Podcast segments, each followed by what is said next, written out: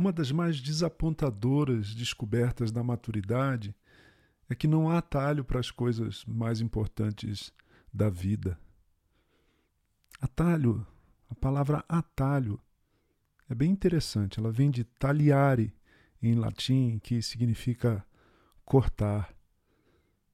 Tomar um atalho é cortar um caminho, é escolher um itinerário, é procurar um itinerário, é trilhar um itinerário aparentemente mais curto entre, entre dois pontos. Atalhar, tomar um atalho, é diminuir a distância. Pode haver atalhos entre a sua casa e o lugar onde você trabalha.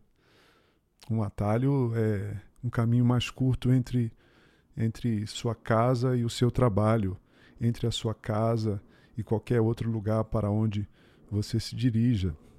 Geograficamente até funciona, mas, mas não funciona moralmente essa coisa de atalho. Não funciona emocionalmente, existencialmente não funciona espiritualmente. Não há atalho, por exemplo, para o conhecimento. É preciso anos e anos de leitura, de estudo, de sacrifício financeiro, de dedicação intelectual. Não há atalho pra, para, para prosperidade financeira, por exemplo. É preciso trabalho duro, é preciso poupança, poupança sofrida, investimento perseverante. Não há atalho para uma vida saudável. Todos os dias requer-se atividade física, nem que seja uma caminhada, subir escadas, mexer-se, levantar-se da cadeira, comer direito, dormir direito, descansar direito. Não é verdade? Não é assim? Não há atalho para a saúde mental e emocional. Quem não quiser adoecer por dentro psiquicamente precisa prestar atenção ao que pensa, ao modo como lida com os seus relacionamentos, com aquilo que a Bíblia chama de raiz de amargura. E estejais alertas para que ninguém entre vós seja encontrado com falta da graça de Deus, ou não seja ah, não seja que brotando alguma raiz de amargura vos cause prejuízo e muitos sejam contaminados por ela diz o texto de Hebreus 12, 15. Não há atalho para uma raiz, para uma família equilibrada. Há, existe atalho.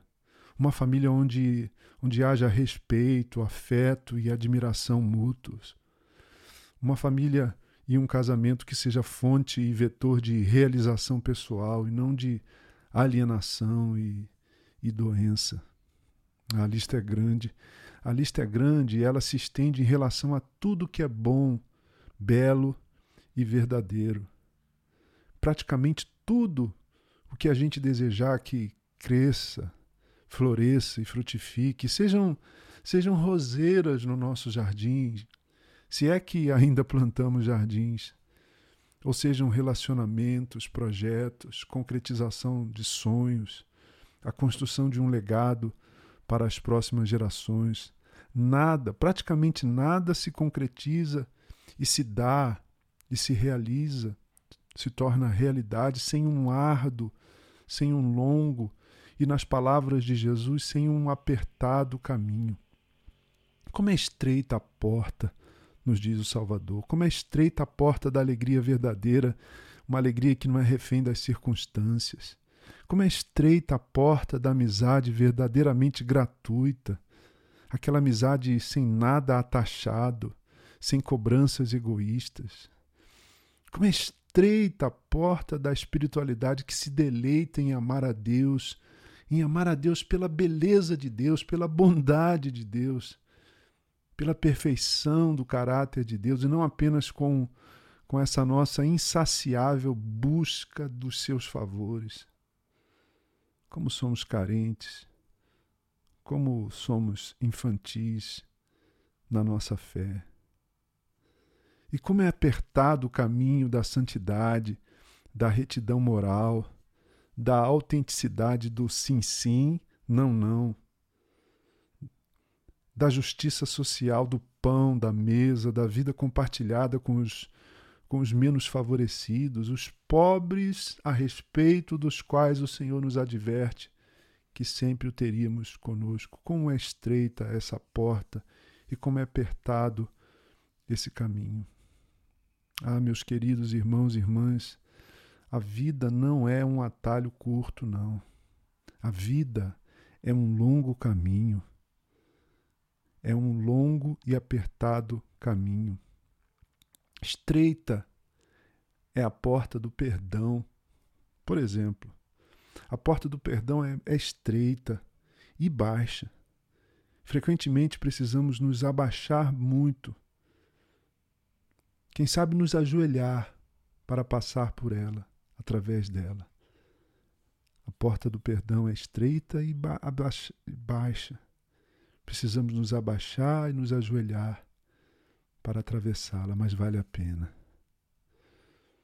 Eu te convido a orar comigo nessa manhã. Senhor querido, Suas palavras me desafiam muito hoje. Como é estreita a porta e apertado o caminho que leva à vida. Eu penso que o Senhor esteja falando de esforço, não de mérito porque de outro modo eu estaria perdido, Senhor. Eu nunca conseguiria passar por essa porta estreita e perseverar até o fim nesse caminho apertado por mim mesmo. Mas, aleluia, a porta é o Senhor mesmo. E com o seu convite, com o seu ensino, com o seu exemplo, eu posso atravessá-la. É através de ti que eu acesso a vida eterna com Deus. E o caminho é o Senhor mesmo. Por isso, Mestre bendito, ajuda-me, ajuda-me a andar em Ti, nos Teus ensinamentos tão, tão efetivos e tão capazes de me tornar o tipo de gente que tinhas em mente quando me criaste e criaste a todos os meus irmãos e irmãs. Ah, eu desisto dos atalhos e escolho, escolho faço a difícil escolha pela porta estreita e ponho o pé no caminho apertado que me conduzirá à vida, que já tem me conduzido à vida, hoje e todos os dias dessa minha pequenina vida nesse lado inicial da eternidade. Eu oro assim, Senhor querido, por meio de Cristo, através e no nome de Cristo. Amém. Eu sou Gerson Borges e essa é a meditação do dia.